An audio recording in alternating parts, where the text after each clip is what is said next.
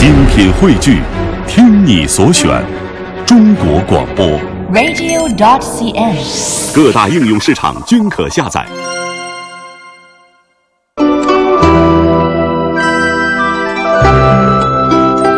品读中华人物，启迪智慧人生。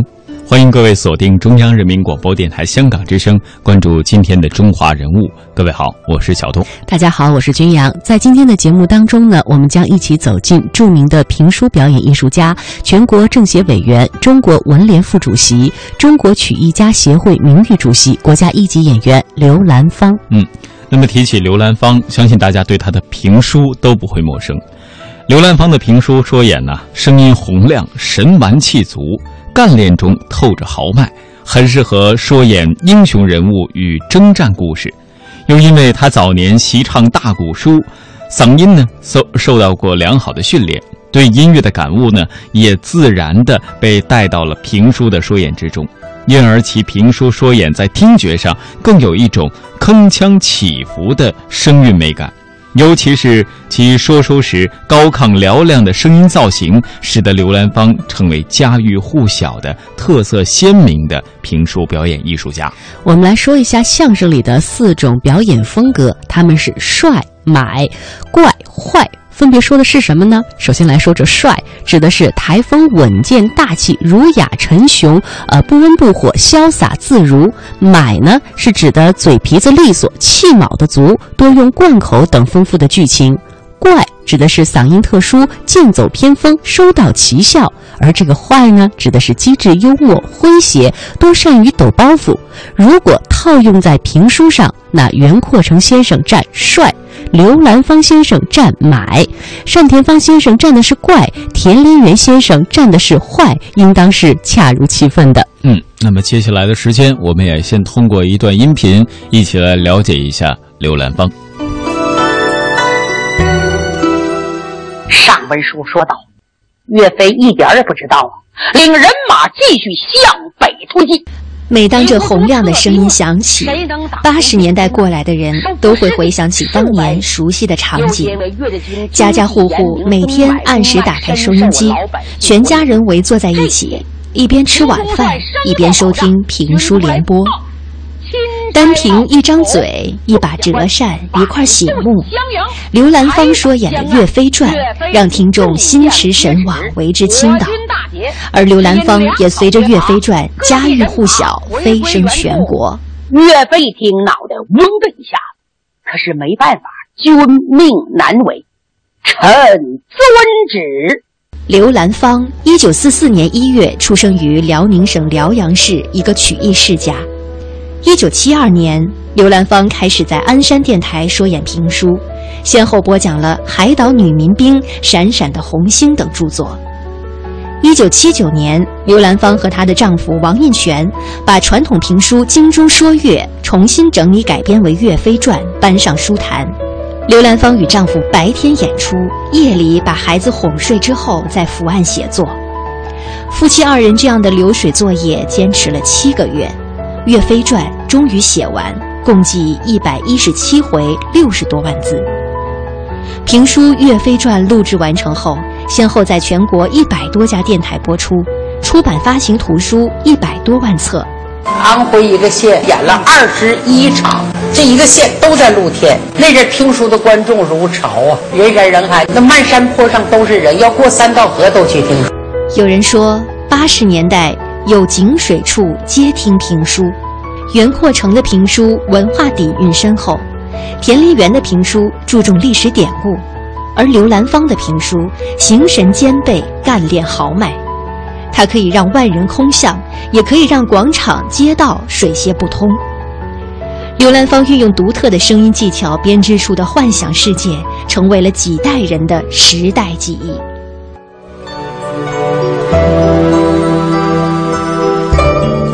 刘兰芳呢，从小随母亲学唱东北大鼓，在她的印象中啊，母亲特别的敬重岳飞，一有空就给他讲岳飞，讲岳母刺字、精忠报国的故事。虽然刘兰芳那个时候年纪还小，还不太懂得报国的深意，但是从他母亲崇敬的眼神和语气中，完全听得出，岳飞是一位值得尊敬和学习的古人。那上学之后呢，刘兰芳又常听老师讲岳飞的故事，岳飞的英雄形象在刘兰芳的心中也是越发的清晰。那么接下来呢，我们也通过一小段《岳飞传》的片段以及一点故事的讲述，带领大家来感受一下刘兰芳和《岳飞传》的那些不解之缘。岳飞手中擎着利拳枪，攒足力气。心想：我这一下子就给你小梁王个厉害看。他攒足了力气往上。一部通过广播流传的评书《岳飞传》，让一位女性评书人刘兰芳家喻户晓。上个世纪八十年代，无论在喧闹的车间，还是火热的工地，无论是熙攘的街道，还是忙碌的田间。当刘兰芳的声音从广播里传出，人们立刻会安静下来，屏住呼吸，思想随着那铿锵有力的声音神游战场，魂牵古他的力气呀！看你死，我赢他不容易，但愿得我的家将们一拥其上，把他宰了。在七九年的时候录制《岳飞传》，当时是在鞍山广播电台录制的，《岳飞传》是一百家电台同时播放。《后岳飞传》《杨家将》《中华好人颂》十几部书，这样把他声音送到千家万户，我和听众有不解之缘。上个世纪八十年代，一到刘兰芳的评书将要播讲时，大街上行人明显减少。更为传奇的是，刘兰芳当时还曾经被评为社会治安模范。有一天呢，这个派出所的是公安局来了，给我送一个暖壶来。我说：“这兰芳同志，这是你的奖品。我什么奖品？你被评为治安模范了。在六点半这个时间，你说书，街上没人，小偷也不犯罪，你来个治安模范，就给我送这么礼品。刘兰芳的《岳飞传》曾经先后在百余家电台同时播放，出版发行图书有一百多万册。刘兰芳把这个成绩归功于新时代，然而呢，也和他自己深厚的评书歌。底和超人的付出是分不开的。当年拜师学艺，刘兰芳的家里相当的困难，那是一个苦字。但是他始终无怨无悔，经历了很多的苦难，最后呢，终于把《岳飞传》给写出来、录出来了。一共有一百一十七回，六十余万字。那么，刘兰芳关于岳飞的故事，为什么会在广播电台中和大家见面呢？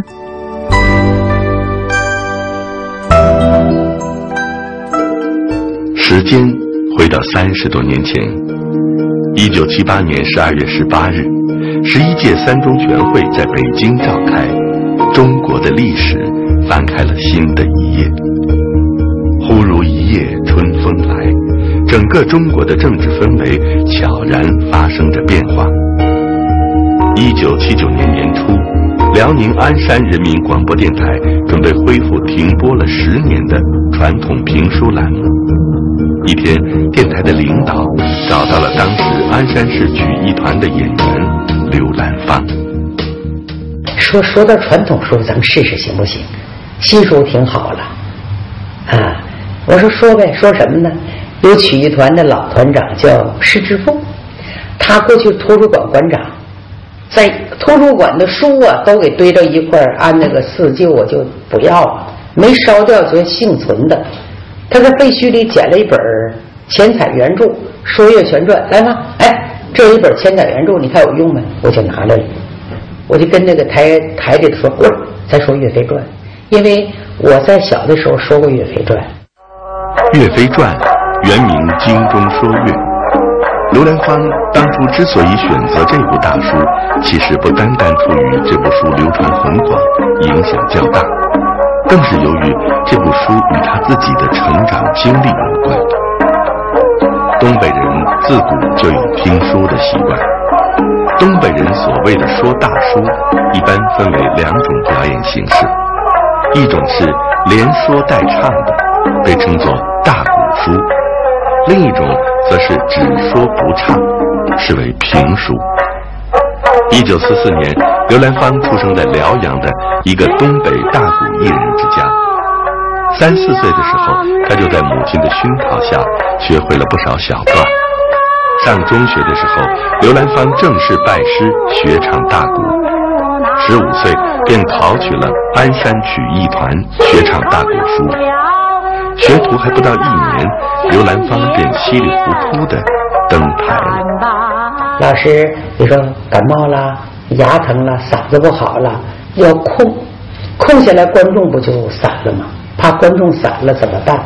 就派三个女孩去盯场，一个人说不了一场，三个人说一个地方，就顶给老师盯定，说三侠五义。那是怎么说的？真不知道，胡了八度就上台了。刘兰芳初登舞台的时候，倒是没有像其他学员那样胆小怯场，但是最让他忐忑不安的，就是按照演出时的要求，需要把老师教给他们的平时只够说上一个小时的大鼓书段子，通过即兴发挥，在台上唱足两个半小时。它有个最致命之处，就是说这一天书它是有扣子的结构，这个结构到这就应该截止了。因为我们不会说没有词儿，不够，突突突把后边第二天书都说完了，两天书并一天书说的，有时候三天书并一天书说，就刚开始的时候，那当然影响观众了，观众听就没意思了，听的是滋味，听的是扣子，就是悬念，我们就都都都都都都都完了。当我们自己在盯业务的时候，你别说我在说书，都负担很重。负担重在哪儿呢？就是说上台前害怕，怕没观众，把观众说跑了，怕书不够说了，怕台上没有词儿了，什么都怕。那阵时都害怕，那阵儿小的时候你还不知道，因为担心说在台上一站，说今天是一百观众，明天一百零两个、三个，这个还好。说剩九十五了，那就上火了。今天走五个，明天走五个，过几天怎么办呢？就你的书有问题，没抓住观众。好的演员说书，雷打不动，刮风下雨他也不会动的，都能把观众抓住。如果说走了个座的，第二天不来了，就说明你的书是有问题的。那人也小，还不会编书，在台上如果说剩半个小时，书说完了。但老师讲的明白，必须到这画个休止符。可是你没有，还缺半个小时怎么办呢？在台上就现编，就这个厉害，编来编去，不管你编什么情节，是唱的说的，最后你还得在这时休止符结束。如果是你往后说了，明天没观众了，不管你有多大本事，说过了，明天就不来了。那阵儿睡觉都是都飞身上房。脑袋满脑袋拎着刀飞身上房了，这走那走。呃，我我的神经衰弱就是那个时期闹的，说一有业务就睡不好觉。刘兰芳出徒之后接触到的第一部大书就是《精中说乐》，一百多回的大书，当年师傅给他讲的时候，光书道子就教了一个月。老师上边说，或者是你给我念开脸儿，就人物的脸儿。前前面来了一个人，身高九尺，细腰扎背，双肩包龙，往脸上看，面似满月，眉分八彩，目如朗星，准头端正，四字海口，海下微微的清虚。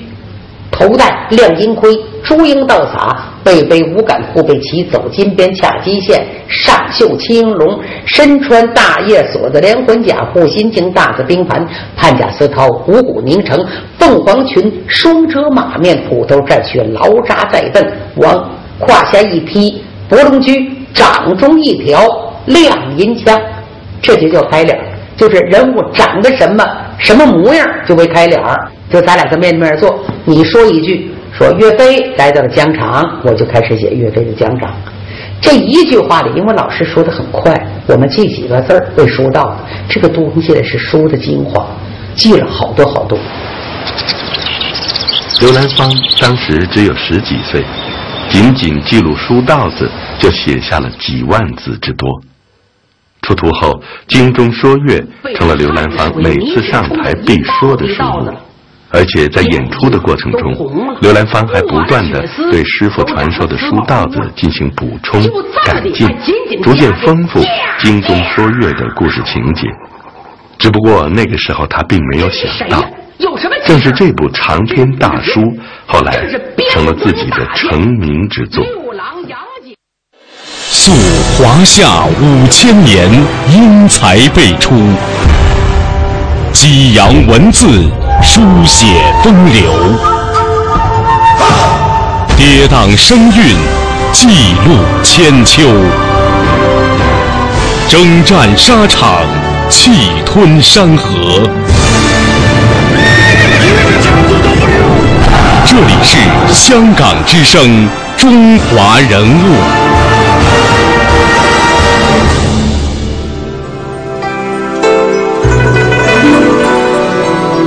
往脸上看，面似银盆，眉分八彩，目如朗星。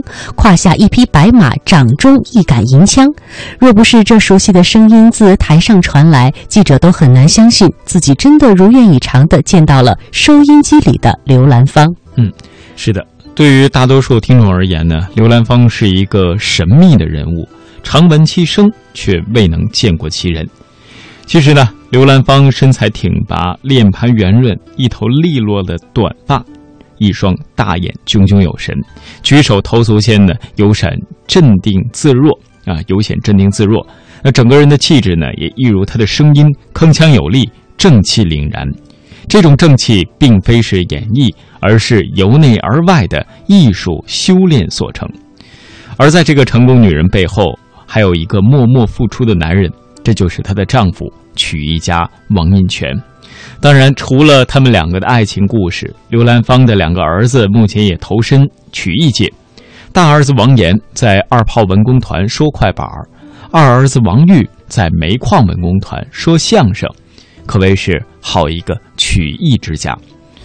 评书啊，在中国已经有了千年的历史，而如今多种原因造成了这种，呃，传统艺术逐渐失去往日的辉煌。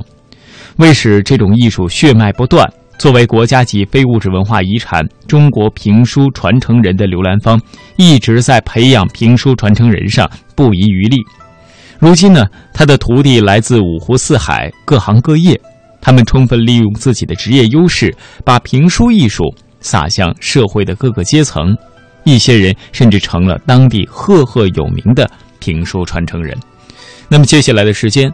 我们也跟随刘兰芳的讲述，一起来了解一下关于传承评书艺术的二三事。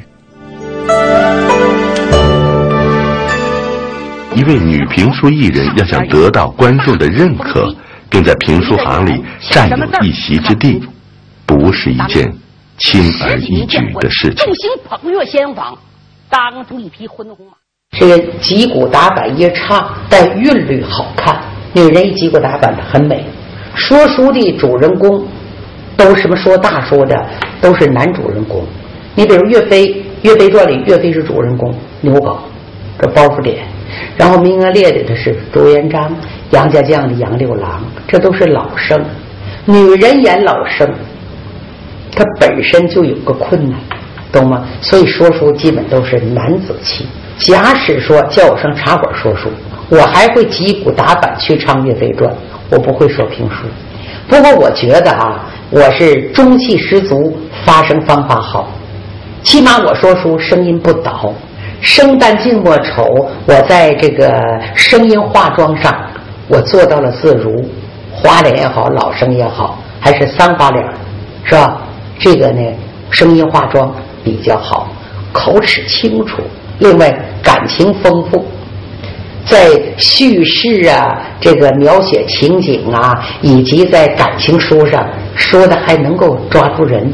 突然，前边一阵大乱，有人高喊：“快闪开呀！快躲开呀！”但刘兰芳毕竟是唱大鼓书出身，有着一定的舞台表演经验，以及曲艺演员说唱表演的扎实基本功。他高亢明亮的嗓音，坚实圆润的吐字，张弛有致的语言节奏，说起书来挥洒自如，自成一格。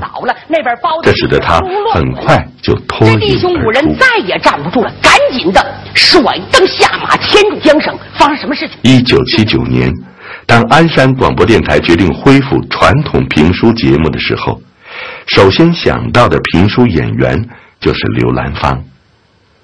然而，当刘兰芳接下播讲《岳飞传》这项任务之后，他才明白，摆在自己面前的是一道多么巨大的难题。开始没有文字，就这么录，是一到电台不行。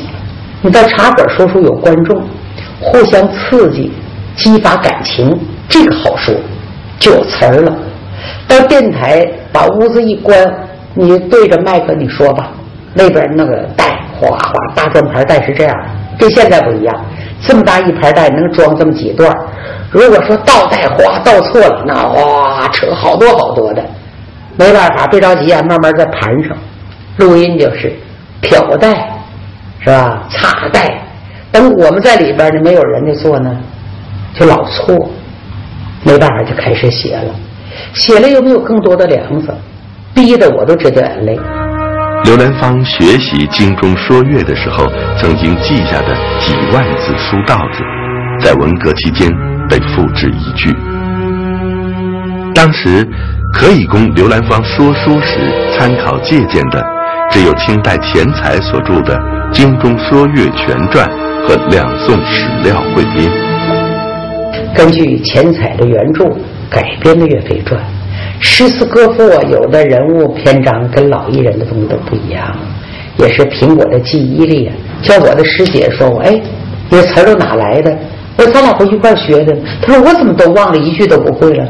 我说那也不知道的，逼上了，逼上梁山，你就得说，是吧？呃，第一没有什么词儿，另外结构的问题，有好多说实在也不尽人意，但是没有办法，那阵儿啊。就算不错了。京城这么大，以前师傅教刘兰芳说的京中说乐，是从金乌珠二进中原，兵困岳家庄开始，到岳雷扫北结束。直奔南刘兰芳在此基础上，参照相关的史料和小说，经过反复研究，增补了岳飞出世、达稳齐和牧羊城等章回。删除了与主题有游离之嫌的云南探母、李刚骂店、合凤盗马等次要情节。花天酒地，说书演员呢，他不怕年龄大，是怕小，小的经验阅历没够。像二十来岁，你看有几个说书成？必须经验丰富，能说透人情。比如现在我的《岳飞传》和人老的指定是不一样，都不挨着了。可是呢，观众也听。那么观众听，也就是我这辈子付出的心血，这就是你的经验、阅历、人情。另外，你过去肚里装的东西，是吧？刀枪在你都塞到里边去，再去说。时间到了二十一世纪，评书这一曾经深受人们喜爱的艺术形式，随着时代的发展，渐渐的被其他五花八门、日新月异的娱乐形式所替代。评书似乎淡出了人们的生活，评书的传承也面临着断代的危机。面对这样的局面，身为一位老评书演员，刘兰芳心里非常着急。关键求职太难，希望求助国家。你看哪个剧团，就是曲艺团，现在也都解体的比较多。这文化体制改革之后，归到了这个歌舞啊、话剧啊。在这里边都不招说书的，招相声，招快板书演员唱大鼓的，唯独不招说书的。如今，刘兰芳除了繁忙的事务性工作，他仍然四处奔波，下基层为喜欢评书的听众们演出。虽然每天的工作都排得很紧，但是无论再忙，他都会坚持每年录一部长篇大书。而对于目前评书面临断代危机的事情，他希望可以依靠国家、评书界的老艺术家们以及喜爱评书的年轻人的共同努力，把评书传承延续下去。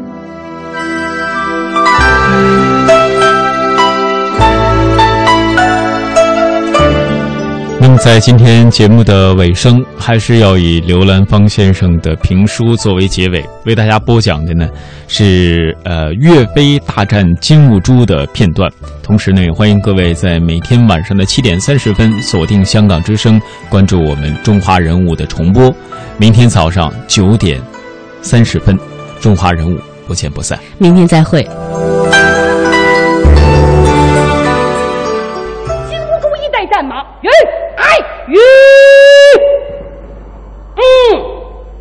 行，能磕出我一斧子，就得说岳飞。哎，听刚才的兵刃撞击声有裂痕，哈哈，我把他的枪剁坏了。姓岳的，你那杆枪敢和我的宝斧来比，那不是白给吗？你算出师不利。这可不是金兀术自己吹呀，人这把斧子确实好，是采天地之灵、五金之精所打造，钢口可过得硬，据说是日本北海道进口的倭钢。真假我没考古。金兀术高兴的一掂量自己的斧子，嗯，啊，吓傻了，怎么？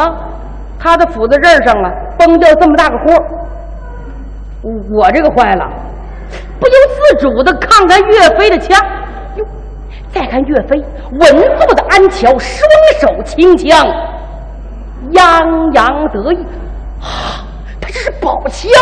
对了，岳飞的枪是力泉山山洞得的，我前文讲过。你别看的是土灶钢口过的硬，是战国时期打造，因为我国的冶炼技术有悠久的历史了。岳飞一看大枪完整无缺，停枪要马冲了上去，二人是站在一块儿，所有的将官军卒都盯着自己的主将。输赢胜败是在此一举，军中擂起战鼓，金营鸣起号角，就听着咚咚咚咚咚咚。嘟嘟